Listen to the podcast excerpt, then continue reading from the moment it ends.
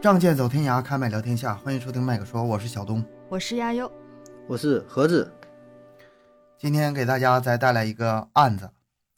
这个案子呢，我很久之前讲过，就是到目前为止也没有一个就是在我脑中能超越这个案子的离奇程度，啊哦，离奇，叫做殡仪馆奇案。啊，它为什么叫奇呢？嗯这个案子的曲折程度啊，在我讲完之前，你俩肯定是预料不到的。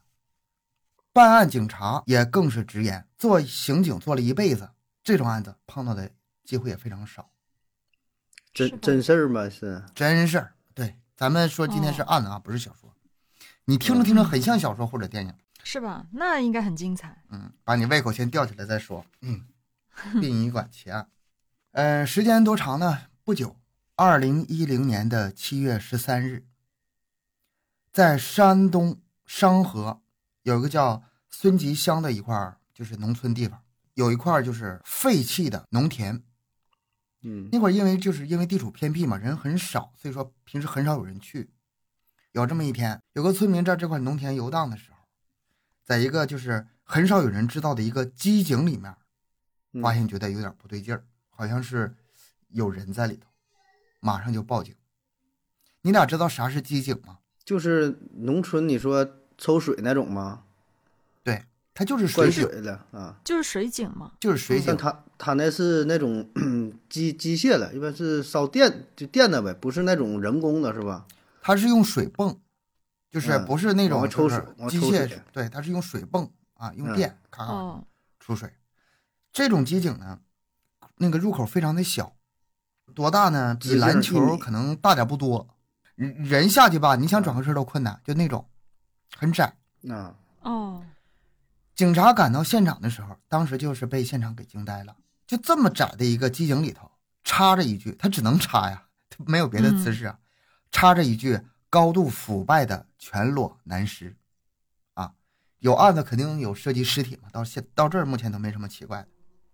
嗯，这警察就是费了九牛二虎之力，就把这个尸体从这个机井里就给拔出来呗。嗯嗯，但是是拔出来之后不太好判断，为什么呢？因为尸体已经高度腐败了，嗯面目不是清。时间挺长了，啊对啊，你从这个身高，就是大致判断吧，三十到四十岁，男性，嗯，身高一米八三，体重九十公斤，这是一个啊大汉子。挺挺那壮挺啊，挺壮壮的挺呀壮一个人儿，对，嗯到这儿就开始这个疑问就一点一点出来了，因为现场是这个废弃农田呐，就是也没有什么线索，周围你摄像头你别想了，不可能有，也没有什么线索。然后整个尸体提取出来之后，再找找找再搜，只找到一柄工具斧斧头，也就是说，从这个机井里面往出找线索，除了这个尸体之外，只有一个斧头，没有任何线索。那斧头在哪呀？在井里边儿啊？还嗯对，在井旁底边儿，下，在井哦，底下。井底下对，跟尸体嗯在一起，对对，经过尸检，这个死者是脑后遭重击所致的这个粉碎性骨折而死。嗯这个斧头是这个凶器的可能性非常大，但是呢，没法证实，因为斧子上没有血迹和指纹。嗯嗯死亡时间范围大了去了，三个月前到一年前，啊，也就是从两千零九年七月到两二零一零年四月期间，它都有可能。你这这法医应该开除了，你这给这范围，你咋不说一年到一百年前呢？ 不是，哎，我我在想，它干高度腐烂，我还以为也就就是一个月这个样子，没想到那么长时间，那不只剩骨头了吗？根据这个不同情况，它有的可能会有一些白骨化的现象，这个咱具体就不知道了，反正是法医嗯判断吧。就是干不对来了，嗯到一年、嗯啊，嗯到目前为止，这个听众听到的所有线索，你这个案子怎么破？不好破，不好破。嗯挺难的，咱们总结一下，他大致这个情况是什么样啊？三十到四十岁壮年男性，身强力壮，咱们能推断出来，这个凶手啊，体格也差不了，啊，应该也是一个青壮年吧，应该是个男的，要不然搬都搬不动啊，包拯。是第吧？二对个啊，这个抛尸处啊，是在村里一个别人很少知道的一个农田的机井里面。嗯你外人知道这个机井的可能性非常非常低，所以说嗯这个凶手肯定是很熟悉周对边这情况个村子应该是了解，不说嗯是村民呗，对吧？十里十里八村的，前前后院的，对前后村子的呗。对就所以就说在这个环境，凶手很有可能是本地人，你至少你来过，你至少来过本地，这是第二个。第三个，死者全裸，身上没有衣服，没有证件，你没法判断这个死者的身份是谁。咱听友经常听案件的都知道哈，就是发现无名的尸体，第一件事就是要确认尸源，先知道这个尸体是谁，要不往嗯后这个没法判断。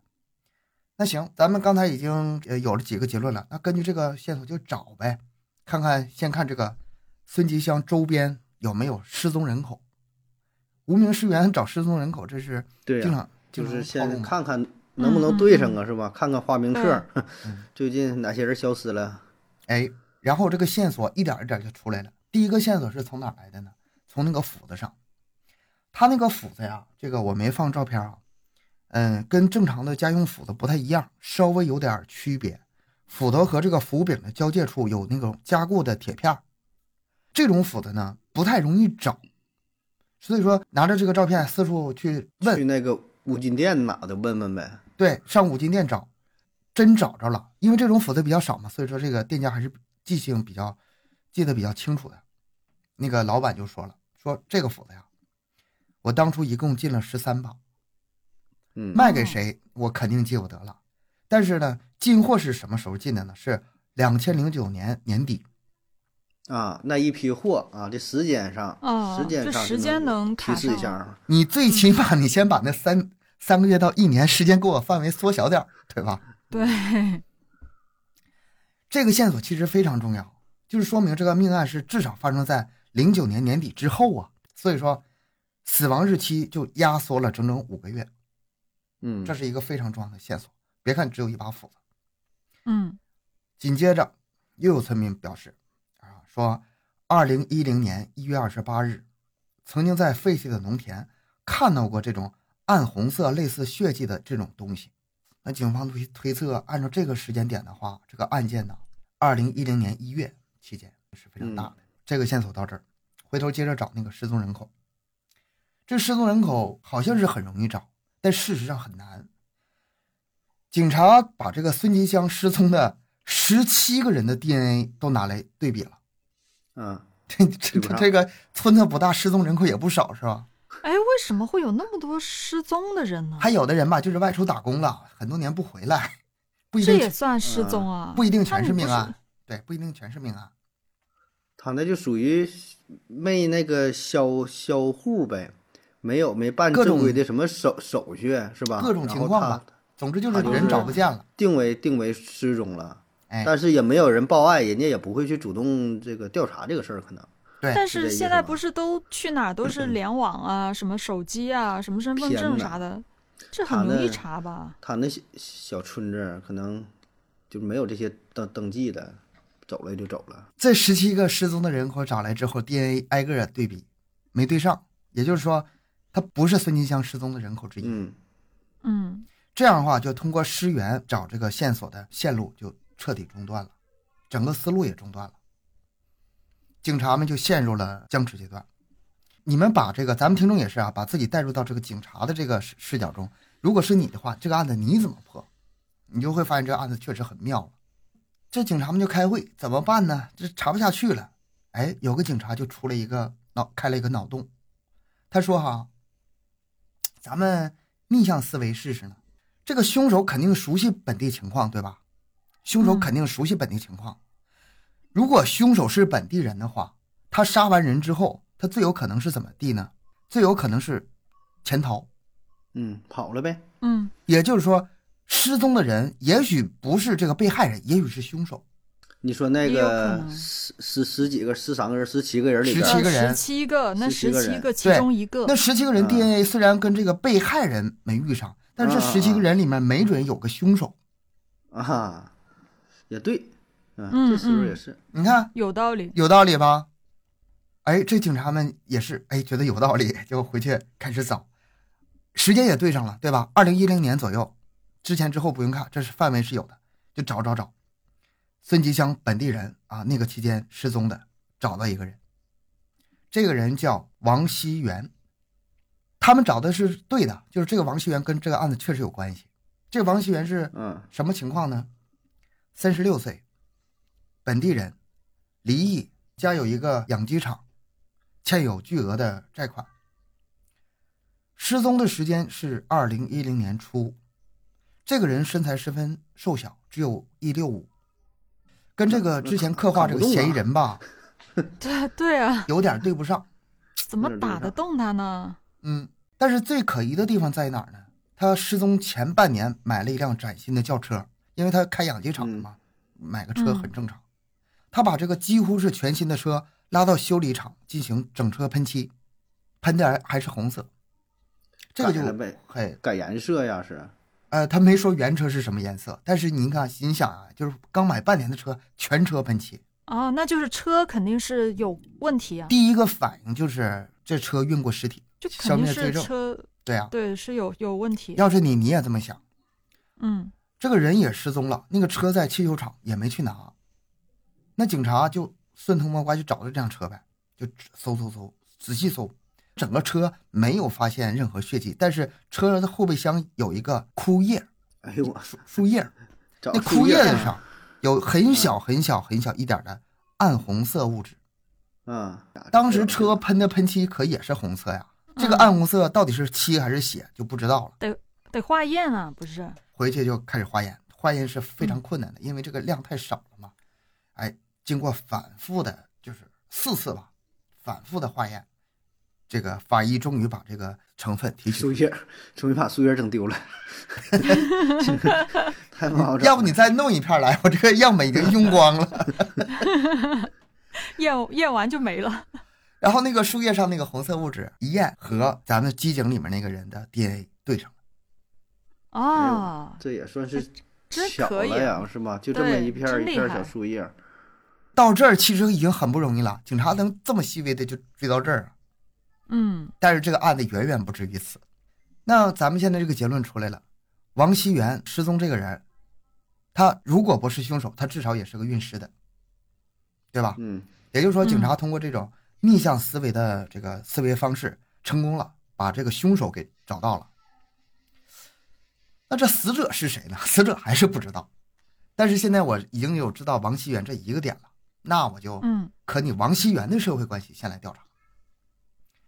这个王熙元本身本人失踪半年多了，找不到他，就翻他话单呗，翻话单也是找那个二零一零年前后那个期间的嗯话单，看有什么不正常的地方。哎，找到了。二零一零年年初和两个天津人联系过通来信往非常密切，嗯然后呢继续调话单，再找这两个天津人的这个线索，其中一个人，二零一零年一月二十四日停机了。哦，是不是就是死的那个呀？那肯定得捋着这儿去找啊。嗯，悠悠猜对了，停机的那个人就是死的那个人，就是哦，机井里的那个人。啊，这个这几个人名特别乱啊，我把这个机井里这个人啊，咱们叫他 A。为什么叫 A 呢？他不是跟两个天津人来往密切吗？一个是这个机井里已经死的 A，另外一个人咱们叫他 B，他俩都是嗯天津人，他俩是好朋友。那你说警察查到这儿，去找这个 B 呗，对吧？嗯，嗯，你 你看这个线索，王熙元同时联系 A 和 B，然后 A 死了，那我去找 B，嗯，先去找的 A 的家人。A 的家人反映是什么呢？说二零一零年一月左右和这个 B 一起外出打工了，失去联系。B 回来的时候跟这个 A 的家人说，这个 A 呀、失联之后，他俩就分开了，自己去打工了，之后就再没见过。嗯，听到这儿就明白什么意思了吧？嗯，那警察捋完这个 A 的家人，就回头找 B。这个 B 很快就交代了，这块儿没费太多事。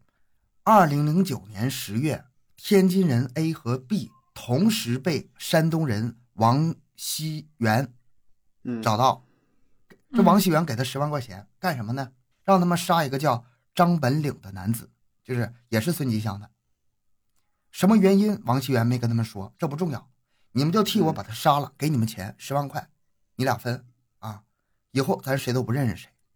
也就是说，A 和 B 实际上是王熙元雇的两个杀手。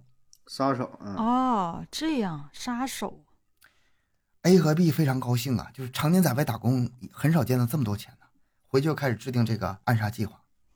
但是这两个人没什么经验，胆子还不大，没咋杀过人，是吧？再加上这个张本领这啊，想杀这个张本领，但是张本领特别警觉，命还特别硬。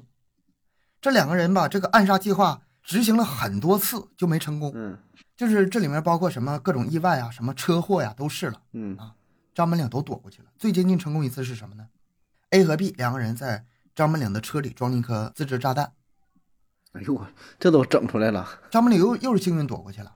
他还没坐进车里呢，那个炸弹就突然自己炸了。你这着了，这着了，然后负责安放炸弹的是 B，然后还被这个 A 和王熙元好多人埋怨呐，说你咋整的呀？这人嗯没人，你自己想什么玩意儿呢？张本领就吓得不轻啊！他当时看到自己那个车子被炸，然后着火，车门都炸开了，非常后怕。他说：“哈，当时我没在车里，我要在车里哈，就算是不死也是重伤。嗯，那保证废嗯了，肯定啊，但是呢，到了二零一零年一月这个时间点，咱们反复说很多次了。王熙元找他俩已经过去四个多月了，四个月，这俩人杀这个张本岭愣是没杀了，暗杀一拖再拖，一次失败再接一次失败，这王熙元就有点坐不住了。他说：“要不咱算了吧，我换个人儿， 我这活我换个人儿行不行啊？你俩太太费劲了。 太费劲了。这杀手不太 行。但这是哎 A 个和这个杀手，这杀手不太行是吗？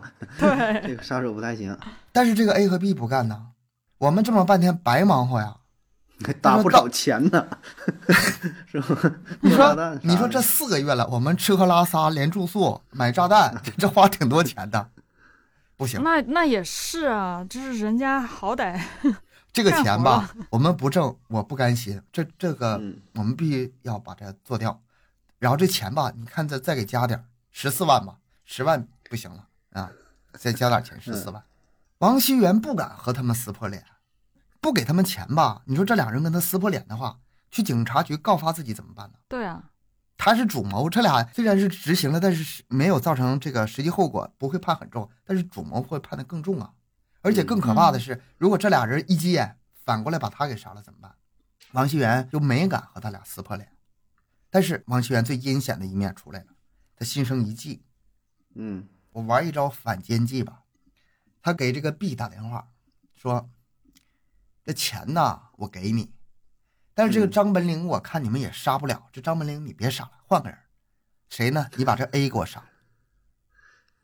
不是，他这人他也是够赔了呀，想想想杀那个真正杀那人没杀成，先把自己杀手 给杀了， 互相干掉 了。他他是拿想让钱杀手互，就是两个人互相残杀对呢。对，然后这个 B 呢，哎呦我天呐，然后然后这个这个这个王熙元说，这样的话这十四万我还给你，然后呢你也不用分了，你自己就独吞了。独吞了，嗯，这听完这话，这个 B 当时是非常犹豫的。那个 A 他俩是很多年的好哥们儿啊，一个乡出来的，嗯嗯下不去手嗯，有点下不去手。 这是王熙元真阴呐，他就说：“你如果不杀 A 的话，我给 A 打个电话，让他杀你，说的内容是一模一样的，到时候他来不来找你，那就不一定了。”这个 B 一听，咬咬牙，拉倒吧，什么兄弟啊，还是钱和命重要。行，嗯那我就答应你。这里就出现个问题：王熙元为什么要让他俩互互杀？对王熙元有什么好处？这个事儿我开始没想明白，后来想明白了。就还是有还是有有把柄灭口呗，对，灭口是主要的。如果把他俩放回去的话，一直是个定时炸弹呢。嗯，对啊，让他们自相残杀的话，那就一个死一个逃，他就安全了。啊，杀完他之后那个死了，这个因为手上有命案，对，所以呢，他也不能说的再去举报他呀，再怎么的，他只能跑那，只能消失了。 对呀、啊但是他钱还是得给吧。钱是得给他拿钱买个命平安呗。嗯，回头张本领怎么杀他，另外一码事那儿。这就是十万十四万白花了，对，十四万找14万找俩傻子杀了一个与自己毫不相关的人，这大哥也是挺赔的。你说事儿没解决了有，等到二零一零年一月二十四号的时候，在又一次暗杀张本岭失败之后，这个 B 呀、就朝 A 下手了，用的就是那把斧头。嗯，那把斧头原本是为了杀张本灵买的，然后没想到就用在自己人身上，嗯用上了，就是趁着 A 转身的这个空档，这个 B 就从背后啊偷袭 A，倒在血泊中的 A 到死也不敢相信眼前这一幕。我觉得他可能很诧异，就是杀张本领那么费劲，你杀我咋这么顺利呢？一一次就搞定了。那哎呦那那真雇主也合计呢， 你 这还是钱没到位咋的呀，是吧？你这怎么一下就成了？然后这个 B 啊办完事儿就给这个王熙元打电话，说我已经把 A 杀了，你过来帮我，咱俩把这个尸体处理一下。然后王熙元就开着车过来，两个人一起把这个 A 的尸体隐藏起来。王熙元开着车就到现场嘛，一看这个 A 已经死了，哎呀，心中计划达成了，没有后顾之忧了，嗯开着车把这 A 带走了。两个人把这个 A 的尸体和这个斧头都扔到咱们说那个基金里。嗯嗯做完这一切之后，B 啊就去火车站买回天津车票。王熙元干啥呢？去汽修厂喷漆呗，掩盖这车上痕迹呗。但是这两个人以为一切做的都非常完美，没想到最后被一片树叶给暴露了。哎，细节啊，细节是吧？哎呀，细节决决定成败，你看嗯看，机井里的尸体啊，这个案件算是破了，但是整个这个大案完事儿没有？啊，没这么有。复杂的吗？对呀、我一开始说很复杂了，嗯这个案子并没有结束，只是说机井里这个案子破了，尸体怎么回事儿？哎现在问题对出在哪儿了呢？那个警方就是调查这个 B 的时候啊，你把 A 杀了，那王熙元去哪儿了？嗯，王熙元不失踪了吗？王熙元去哪儿了？啊这 B 就说我真不知道王熙元去哪儿了。我坐火车回天津之后就没有那对个呀跟他再嗯，联收系。完收完钱就完事儿了。还有那个王王熙元要杀的那个人到底死没死？这个不都有关系吗？那个没死，因为到目前没有他的尸体，咱我可没说过他的尸体出现啊。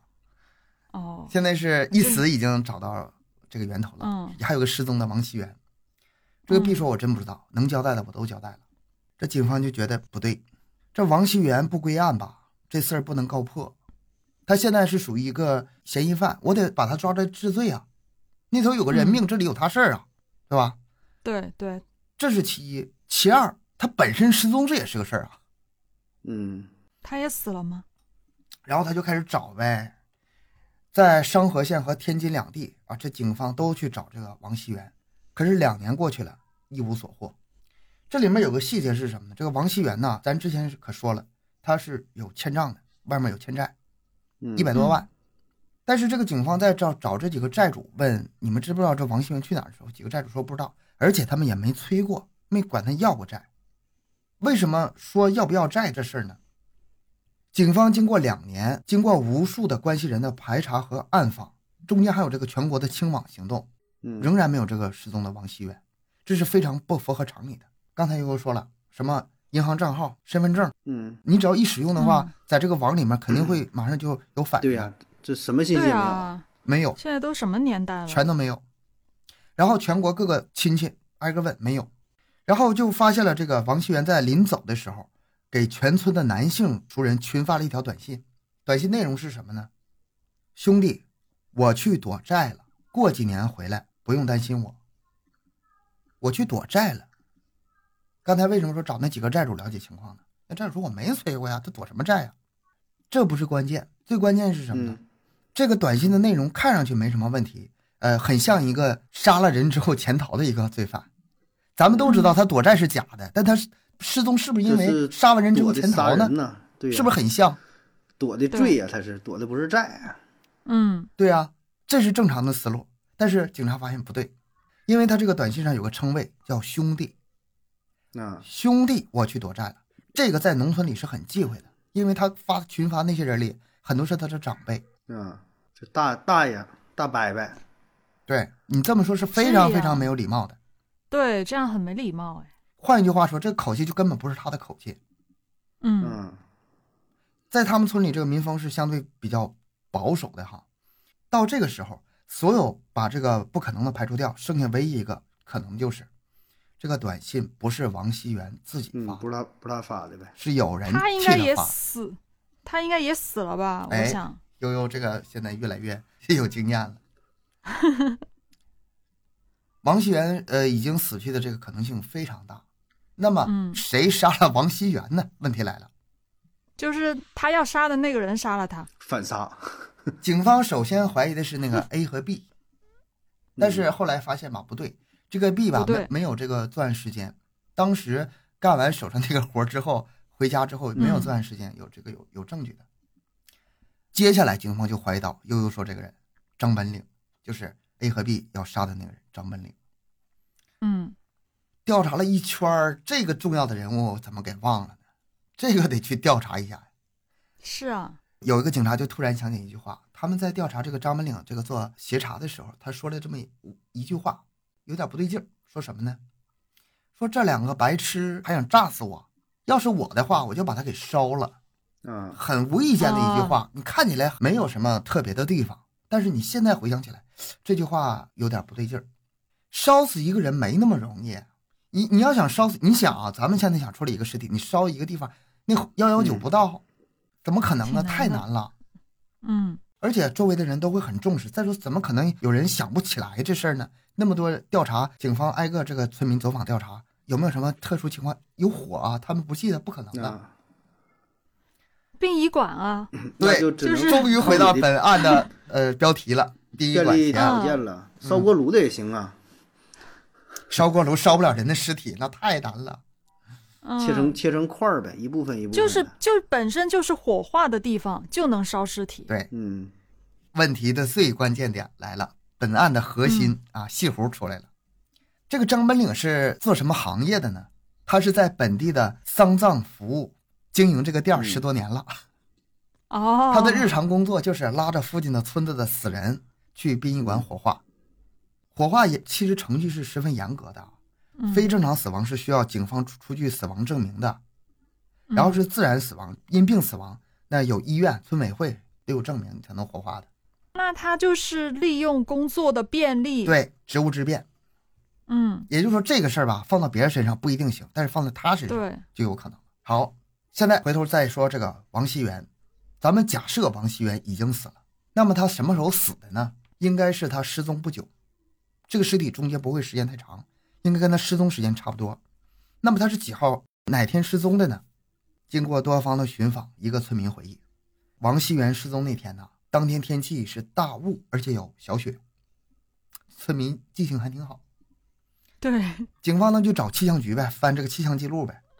啊啊，二零哇 太忙了，警方真不容易啊。这气象资料就发现，二零一零年年初只有三月九号那天下过雪，而且有大雾。那这对上了，哦，王熙元的失踪日期是二零一零年三月九日，定下来了。嗯，这个警方就去这个殡仪馆调查，这时候警方已经想到殡仪馆的事儿了，给我找三月九号和往后十天的火化记录，我要看。但是警方把这所有的火化记录拿来之后，一共只有五个人，没有什么奇怪的地方，都很正怎常么。可能会写进去呢？开玩笑。这个时候又有警察脑洞大开了。嗯，他说：“要不把之前的记录都调出来看看，不光看这十天，都调出来看看，嗯那就查吧，那就再往前查。”结果在两千零八年，也就是将近两年之前，有一个记录，有一个姓丁的老年人的名字引起警方的注意。为什么？嗯，因为这个老人的名字出现两次，哦，二零零八年十二月份出现过一次，二零一零年三月九日又出现过一次。不是这也能这也能看出来，这可是他当时拉着他就尸体是去的就是张本岭。我我知道他就是呃用那个那个什么王什么的尸体，他就借了人家的名字，已经死掉的那个人，对就再拿他名字再用一次。对，但是这可不好找啊，嗯这就相当于重名儿了呀，嗯不是重名儿，就是你不你看是你翻之前的那个记录，它不那俩是名儿它不是挨着的呀，也不是说连续出现的呀，不是两年前的一个出现的名字，然后两对年后又就是出现了，但是你一他眼哪能看得出来？他就是翻嘛，一个个翻，发现名字是一样嘛，就是他其实就是偷了已经对呀死掉对呀的人的名字我就说来烧这个你这个很难发现呐，就这个事儿啊，嗯就比如就说还是这里有一百个名字，第二个名儿和第五十六个一样，你看一遍，你哪能你哪能知道啊？这这挺个难有的电脑呀，电脑可以搜嗯呀。嗯要电子要电脑的话，请你什么查重复，但我要是那一般都手写的，我觉得这种东西，那反正警挺不察容肯易定挺不容易是找是找挺到不的容易，工作量挺嗯大的。他这个到底是不是电脑我不知道，这资料上没写，反正是找到了。嗯，警方先是去找这个丁姓老人的家里问一下什么情况，你家老人什么情况啊？然后人家啊说俺家了，老人，俺家老人火化两 回，是是，他说火化两回，我家老人是零八年十二月份去世的，啊，当时就烧了。嗯之后之后，二零一零年不知道啊，那那个跟我们没关系。嗯，那就是啊了。所以说，警方就此判断，第二次被烧的那个就是王熙元。接着调查发现呢，这个王熙元为什么要雇人杀张本岭？他总得有个动机吧？嗯，动机就是王熙元和这个张本岭的妻子两人有染，嗯两人合谋要杀掉张本岭。啊，你说欺负人欺负到这种程度了，嗯，警方找到这个妻子一顿询问，后来这个妻子吧就扛不住了嗯，啊，说交代了，说二零一零年三月的时候回家的时候，发现这个沙发上的坐垫呢不见了。他当时问张本岭吧，张本岭支支吾吾的没说明白。然后警方就仔细看他家沙发呗，终于在一个角落里面发现了几点喷射式的血迹，王熙元的呗，就是张本岭把嗯王熙元给杀了。有这个证据，再加上那个火化单，你这个抵赖不了了。警方就把嗯这个张本岭给抓住了，怎么回事？有证据说吧了。嗯，张本岭一看这证据没办法抵赖，就交代了。他当初发现他的妻子王熙元之间有奸情之后吧，开始还没怎么当回事儿，没想到这两个人竟然合谋要除掉自己，还雇两个杀手过嗯来，是可忍孰不可忍了。对，他就在反杀三月反九杀嗯号这天，把这个王熙元约到家里，咱们谈判一下，谈判嗯这个这事儿怎么解决。现场越聊越生气，直接就动起手来了。张本岭当时还有个朋友叫李文熙在场，两个人一起就把这个王熙元给杀了。然后这个当时这个沙发坐垫呐、清理一下，嗯后来又利用职务之便，用这个多余的空白火化证明，以前有过数据的呀，再伪造一份，把这个殡仪馆骗了过去，把王熙元的尸体、嗯还有那个什么沙发垫全给烧了。嗯，他干什么事儿呢？就是用王熙元的手机群发一条短信呗。哈，至此，嗯这个案子终于告破了。总结一下最简单的话就是什么呢？王熙元雇凶杀张本岭，被张本岭给反杀。反杀哎，雇这两个傻子，你这，这案子还真的，这个案子一共是涉及到六个人，嗯没有一个是清白的。嗯，王熙元啊，虽然死了，但他雇凶杀人，对吧？处理尸体，对对吧？王熙元肯定是有罪的，不是清白的。A 和 B 不用说了，两个杀手，杀手，嗯一个杀人，一个被杀，这都不是清白的，这是三个人了。第四个张本岭，最开始他是受害人，但是他后来有个反杀呀嗯啊。然后张本岭的老婆也有罪，她和这个王熙元合伙要杀掉自己丈夫。嗯，最后一个李文熙，就是那个这属于配角了，这个嗯，帮出助场时间不到三杀分钟人那个，你说啊，，对。出场三秒，他帮着张本岭把那个王熙元给杀了，一共六个人，B 是肯定是死刑，张本岭是无期，李文熙是九年，张本岭的老婆十一年嗯，哎，他老婆十一年，啊，比那个帮忙杀人的还还要重，对，王熙元这是死了，王熙元没死的话也轻判不了。嗯，这个案子怎么样？够拍电影了吧？嗯，还还行，还真挺离奇的，这挺挺巧的呀，破的破案是破的也是，也挺巧的，妙是挺嗯挺巧妙的。但是我发现，真的很多东西，它都是只要你能找到一个关键的点，就不要放过一一点点任何的线索，还是还是能挖下去的。就是可能警方破案都是这样吧，就有时候也会看一些破案的片子，我发现都是从一些很细微的地方，然后思路也要更开阔一些去思考。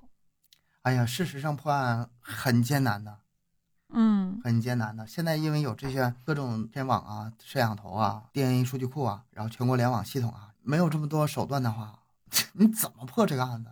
你看他这中间经历过几次这个非常险的这个线索就彻底断了。嗯，你看第一这次属这于，个是从第一次开始，这这个就透透着这个脑洞多大。嗯，失踪人口不找被害人，找凶手，嗯。多巧妙。但其实找的那个也是被害人的，也也是也是死掉了。 对，但是当时不知道，通过这个通话记录，通过找源头的记录，发现另外一个人是死者，然后再去找另外一个人，最后把查案破破了。这也就是咱现在回看，就是你听这个故事，听的这丝丝入扣啊，感觉很合理啊，是吧？就按着应该这么去破。那如果说你要是就面对这个问题的时候，也是挺就挺挺不好想。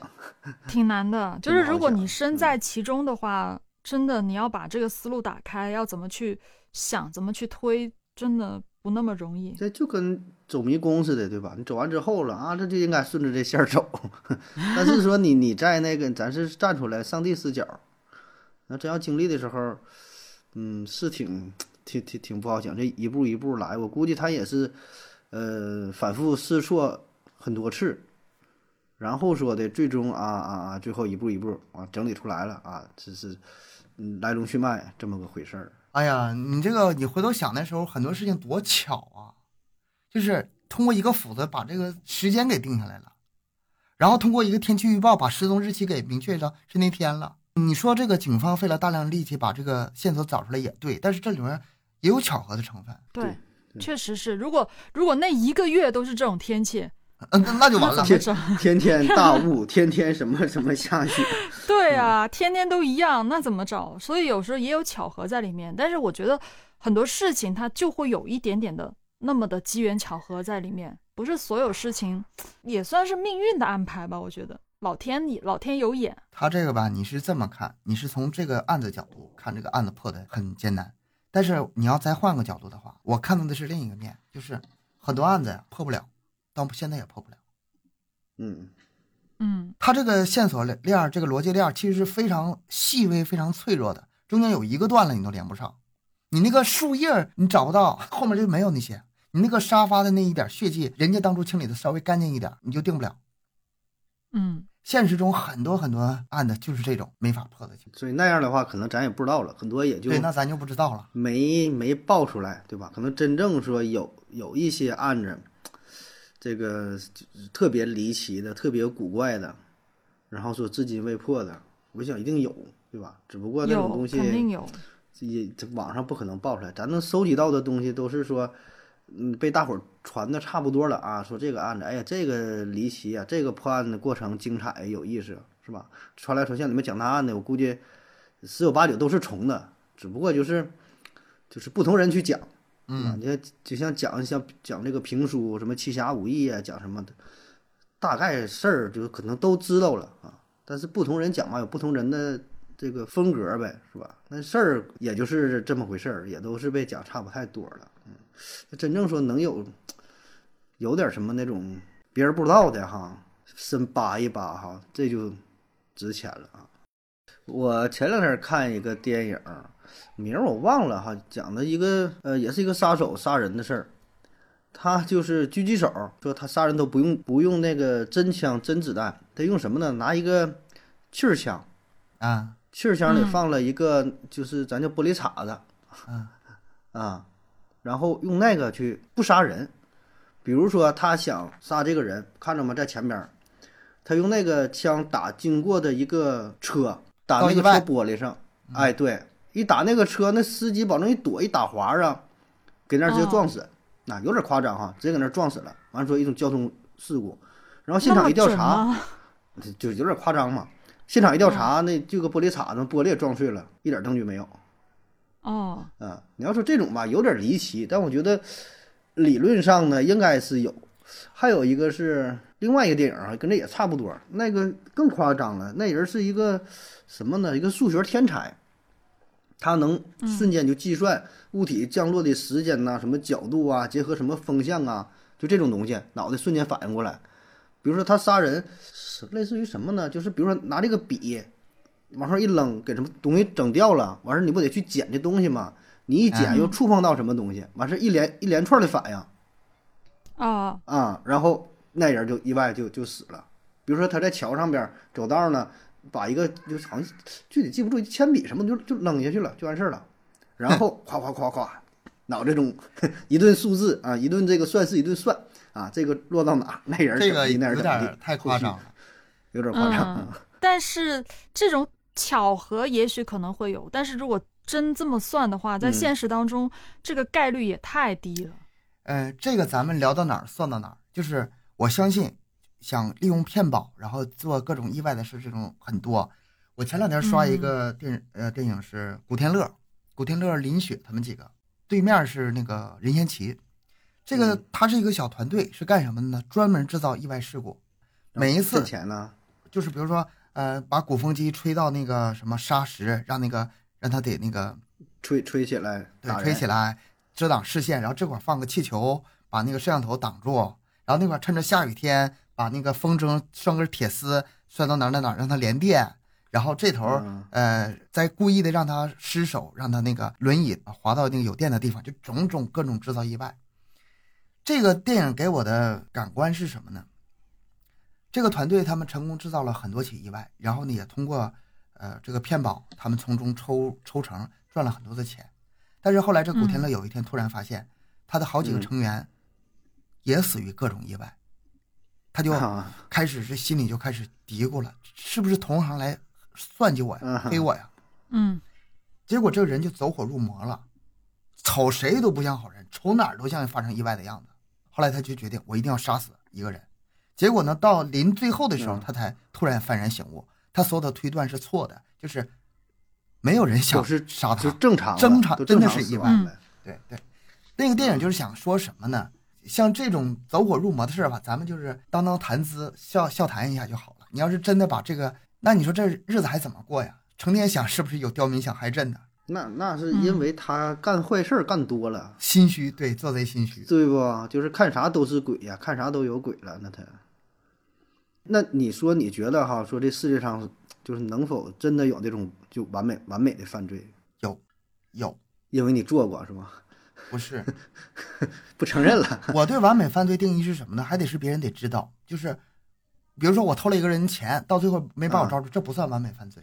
嗯就类似什么呢？史上公认的一个完美犯罪，就是有一个人去一个银嗯行把那个钱给抢了，嗯，但是全国通缉他，都把他画像画来，但这个人始终抓不到，然后直到几十年后也没人知道他是谁，这叫完美犯罪。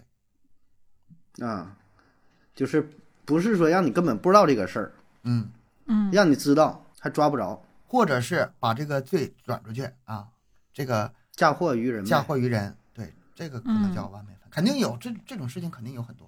肯或定者有这样，我肯定我会觉得有。还有更狠，就是明明也知道就是我，但是你那没就证据是没证据，就对，没对就是就没就证没据， 证对据对，证据链儿不这个足这个， 嗯，这个也也很狠。这是另外一个问题啊，这咱们今天聊的稍微有点散啊，就像那个十二怒汉嘛，这个有机会咱聊一下。啊、你说证据这个事儿重不重要？比如说，所有人都主观的认为这个犯人就是他，但就是没有证据。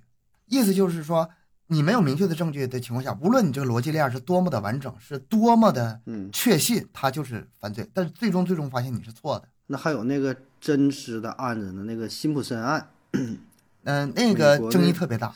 辛普森案，嗯嗯，当然那个跟这个完美犯罪好像关系还不太，就是还不太一样哈，就是跟那他是纯靠那个律师团队啊，天团，硬是给那个一个一个证据全给驳回了，那也挺狠，那个有机会咱还可以详细说一说啊。那我那个自己其节目实当吧中也我没聊什过么一回太可说的，那个很很短就能给概括了，就是所有人都知道这罪犯真的是他，那个证据也全都指向是他，唯一是警方取证的渠道不合法，证据在手了，但是那取那个证据不合法，嗯法院不予采用，嗯所以给他放了。嗯这个是另外一个嗯话题了，这个关于证据的来源。但是辛普森最后也没好哪儿去，因为另外一个案子也进去了。哎，你你想没想过啊？那个是警察故意的，他把警察收买了，警察故意的这个可能就是性不大，采用不合法的规矩，把那个证据给采集了，要不然就合法采集就会了。啊这这个私下的东西谁知道啊？李昌钰当时这个案子作为那个美国历史上非常著名的一个案例嘛，以后案子都要以他这个案例来判嘛，所以说他没有太多的那个他参照。世世纪世纪大案，对，而且他那里边儿还涉及到种族、黑人、白人什么的啊，那反正挺挺多个点吧，挺多个因素在里边儿起到作用。嗯，咱以后可以做一期啊，就是完美犯罪啊，也不算完美犯罪，嗯就是就就是怎么说呢，案子没破的，然后说逍遥法外的也好啊，或者是一点下落没有的也好，咱可以今天这个案子整理整理呀，今天这个嗯案子其实差点就完美犯罪了。今天这个张本领那，他其实那我他那斧头，他那斧头为啥扔在井里呀、对呀、我这这个如果有没点儿斧头的话就，就完全没事儿了。我就想不明白那斧头，他斧头已经处理的很干净了，指纹、血迹都没有，人家没有靠你的指纹和血迹，人家靠的是你对进货日期。所以啊，他不留不留下那把斧头的话，就根本就完全后面就没没这个事儿了，就不应该留下任何一丁点东西。也不好处理。说实话，他首先啊，他那个机警很偏，他没想到是嗯，那地方还能被被人发现现，，是吧？而且确实是很长时间之后被发现的。天网恢恢，疏而不漏啊。这俩反正不应该放一起呀，你应该放到另外一个机井里，或者嗯，扔分开扔扔那个江河埋湖埋海里啊埋在呀山，对，就是就是，反正斧头的话，有的是地方放，你尸体不好放，斧头可以。嗯，埋埋喜马拉雅山上，对，埋山埋土 里，多方便。像赵本山似的，扔湖背着里尸体呃跑遍像大中国， 然啊嗯后扔到 一扔到路马里亚纳海 沟里，是吧？你这上哪找去？ 这玩意儿找不着了。就是，行，今天聊的有点散啊，大家就听个乐呵，就聊到这儿吧。嗯，好，那咱们这期节目就到这里吧，感谢大家收听，欢迎大家多多留言、分享、点赞。咱们节目更新时间是三七二十一，加听友群联系主播商务合作，可以关注我们的微信公众号麦克说 Plus。咱们下期再见。拜拜。拜拜，下期见。